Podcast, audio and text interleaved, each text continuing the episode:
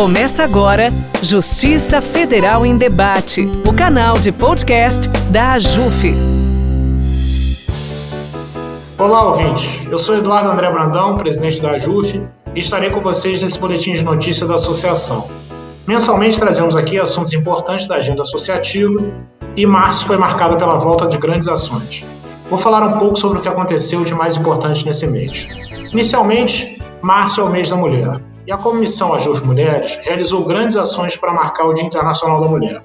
Foi apresentada a prévia de uma pesquisa inédita feita pela AJUF, em parceria com a Universidade de Oxford, no Reino Unido, que apontou os indicadores e tendências sobre diversidade na composição de cortes constitucionais e supremas cortes nas democracias americanas e europeias nos últimos 21 anos, e retratou o atraso do Brasil na busca por representatividade dentro dos tribunais.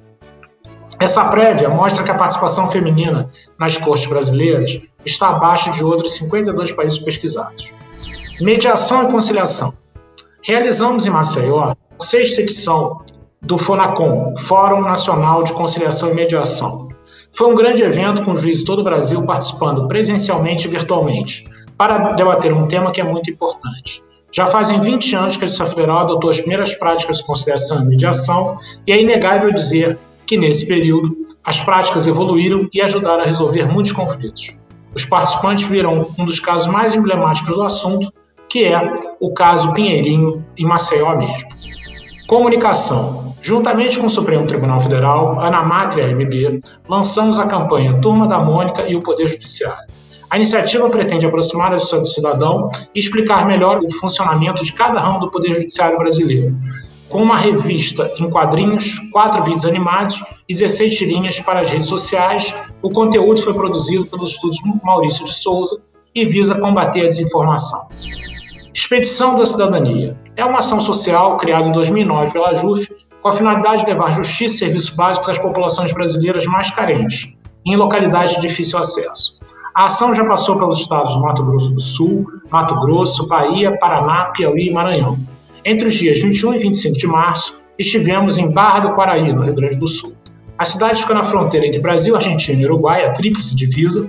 Durante os cinco dias, a Justiça Federal, Polícia Civil do Rio Grande do Sul, Receita Federal, Exército Brasileiro, Marinha atenderam mais de mil pessoas da região. Esse número equivale a mais de 25% da população local, segundo os dados do IBGE. E, finalmente, no final de março, para fechar bem o mês, conseguimos aprovar no Senado Federal o projeto de lei que permitirá que as perícias médicas do INSS voltem a ser pagas pelo Poder Executivo. Desde setembro isso não vinha acontecendo, o que afetou mais de 600 mil processos. O projeto aprovado, que aguarda a sanção presidencial, é uma solução perene e definitiva e ainda abre a possibilidade de uma segunda perícia, caso seja determinado pela turma recursão. Nesse assunto, a JUF fez mais de 200 reuniões no parlamento, tomou a frente da solução, acreditando que os juizados especiais federais é a grande forma do Judiciário Federal se aproximar da população. Esses foram os nossos destaques de março. Fico por aqui agradecendo a todos. Um grande abraço e até a próxima. Você ouviu Justiça Federal em Debate, o canal de podcast da AJUF.